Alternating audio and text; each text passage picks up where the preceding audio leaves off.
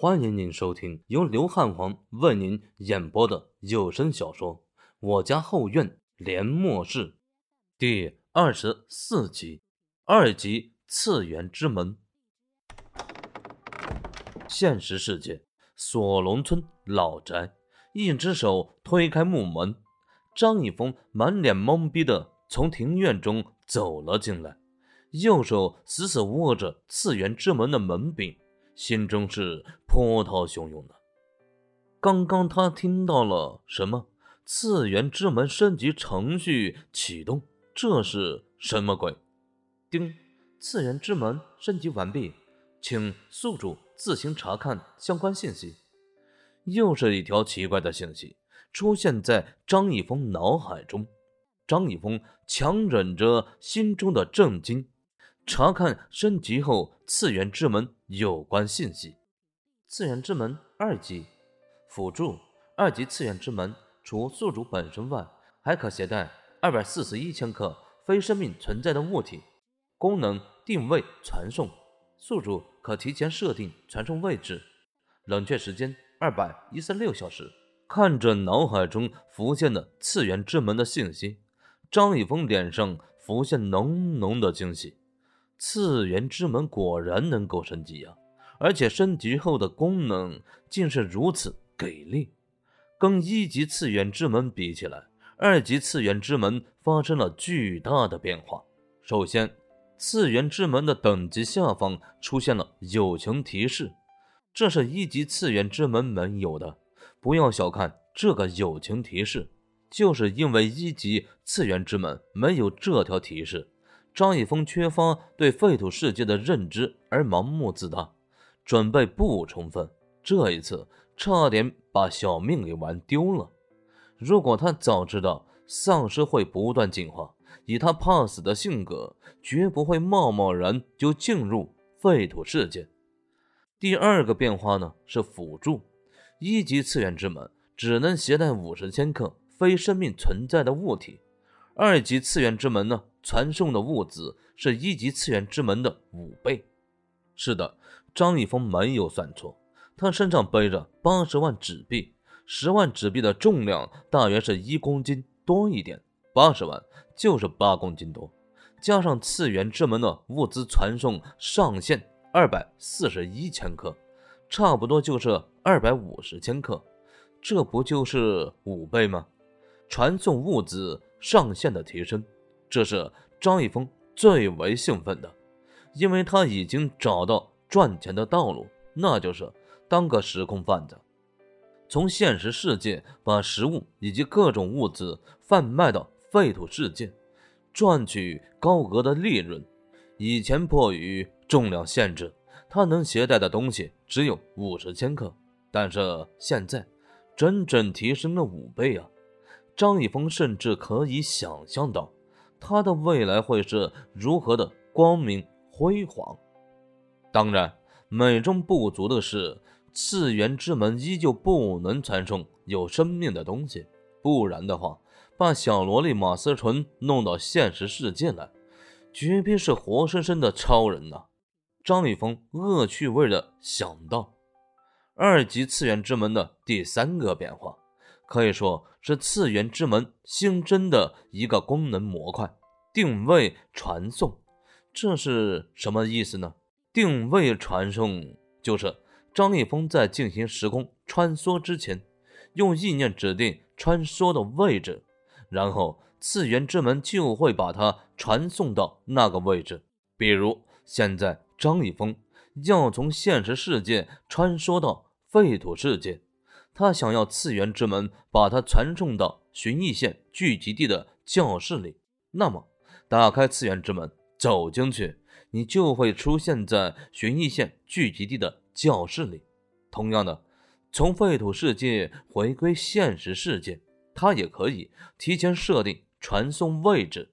不得不说呀，定位传送这个功能非常实用，但也有一个明显的缺陷。那就是要求张一峰对传送位置有着精确的定位，什么意思呢？就是说，次元之门的定位传送是需要在详细的地图上指定一个点，然后次元之门进行毫厘不差的精确传送。但若是张一峰指定的位置不够具体、不够明确，那么次元之门传送的位置也会出现不确定性，很有可能直接把你送到丧尸群里，这也说不准。所以原则上来说，张一峰只能在熟悉的地方、居住过、生活过的地方使用定位传送。如果地方不熟悉，甚至没去过，这样模糊的定位，次元之门会产生不确定的因素。第四个变化，冷却时间，这也是张一峰非常关注而且兴奋的地方。一级次元之门的冷却时间是十天，二百四十个小时，但二级次元之门却硬生生缩短了一天。一天意味着什么？换个方式说明，如果这一次张一峰去废土世界。次元之门呢，已经是二级，那么他根本不会碰上舔食者，更不会遭遇丧尸围攻聚集地，随后的一切都不会发生，他会安安全全、有惊无险地回到现实世界。这就是次元之门冷却时间最强大的地方，关键时刻能够救你的命呢。次元之门升级后的四个变化。无疑都是朝着好的方面转变，对张一峰非常有用。基于这些变化，张一峰更加有底气，将时空贩子这个行业做大做强，赚更多更多的钱。但是喜悦过后，张一峰不禁开始思索起来：为什么次元之门会突然升级呢？次元之门升级时提到的。检测到超级能量，这个超级能量又是什么呢？难道说次元之门升级的动力就是这个超级能量？直觉告诉张一峰，他已经找到了次元之门升级的核心。只要搞明白这个超级能量是什么，他就能彻底解开次元之门的秘密。究竟是什么呢？张一峰想了很久，还是没能想明白。次元之门太神秘、太诡异，根本不应该存在。但是它出现了，而且还认张一峰为主。一切的一切，是巧合还是预谋已久呢？这是个无解的题，因为次元之门不是人，没有办法告诉张一峰。或许有一天。次元之门升到最高级，会亲口说出来也不一定。张一峰不是个爱较真的人，想不明白的事不会揪着不放。况且身上还背着几十万巨款，他可没时间去想这些乱七八糟的事情。因为父母不知道自己辞职的事，而且今天也不是周末，张一峰没办法回家住。只能偷偷返回县城，再次住进了旅店，在阳陵县买套房的计划再次提上了日程。但是由于这次的经历，张一峰觉得提升一下自己的战斗力是很有必要的，所以他报了一个跆拳道速成班，打算用九天的时间好好提升一下自己的实力。这样一来，卖房的事情。又无限期往后推延了九天的时间，张一峰过着旅店、跆拳道馆两点一线的生活，闭关修炼内功。期间，徐明浩曾经给他打过一个电话，说是明宁糕点店开张了，请他去春城聚聚。但是张一峰正憋着劲呢，准备在次元之门升到二级后大干一场，婉言谢绝了。说实话。跆拳道并不是一种杀伤力很强大的拳种，动作呢很花哨，掀开华丽的外衣，破绽百出啊。但用来锻炼身体，女孩子学点跆拳道防身还是不错的选择。还有跆拳道完善的修炼体系以及等级体系，在全世界的知名度、影响力比华夏功夫更胜一筹。尽管张立峰觉得华夏功夫。在实战和破坏力上更厉害一些，但也无法辩驳跆拳道的影响力，因为这是不争的事实。冬练三九，夏练三伏，练武从来都不是一蹴而就的事，没有捷径可言。九天的时间，张一峰也不奢望自己摇身一变、脱胎换骨，瞬间变成武林高手，拳打三山五岳，脚踢四海无敌。这是不切实际的，除非他能成为进化者，以进化者变态的力量和速度，再学一些功夫技巧，倒是有可能成为武林高手。现在嘛，还是安心学习跆拳道吧。有人说过，专注做一件事的时候，你是察觉不到时间流逝的。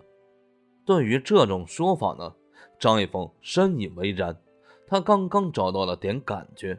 九天时间就过去了。实际上，张一峰并没有学习跆拳道的天赋。九天高强度的练习也没有让教练满意。每次看到教练无奈的眼神时，张一峰是恨不得挖个地洞钻进去。尼玛，太丢脸了！不过，张一峰呢，并不是没有收获，至少在速度和力量上提升了一些。还学到了一些实用的发力和格斗技巧。就战斗力而言，他比九天前至少提升了五成。没过多久，次元之门的冷却时间结束，张一峰自信满满的踏上征途。这一次，他可是准备充分，依旧穿着一件黑色风衣、黑色牛仔裤、黑色高筒鞋，但在衣服裤子里面却是裹上了一层轻型钢板。普通丧尸根本没能力抓破，在安全方面呢，无疑有了很大的保障。二级次元之门传送物资上限是两百五十千克，张一峰不可能买这么多东西，一百千克食物就够他受的了，两百五十千克能把他活活压死了。而且废土世界到处是丧尸呀，背着太多东西，行动不便。这绝对是致命的。为了小命，又为了赚钱，张一峰经过反复的权衡，购买了一百五十千克的食物，其中包括少量矿泉水、大量紫米粥、巧克力、牛肉干、面包以及其他小零食。这些东西，仅凭张一峰一个人是没办法带到老宅的，只能花了三十多块钱找了一辆私人车。帮他送去老宅。张一峰用新买的双肩包装了一些物资，又用口袋将剩余的东西装进去。一只手握着次元之门的门柄，一只手扯着口袋。只有张一峰身体接触，而且不超过上限的物体，才能传送到，才能传送到废土世界。好了，感谢您的收听，喜欢的朋友呀。请点击关注和订阅，汉皇将持续给您带来更新，谢谢。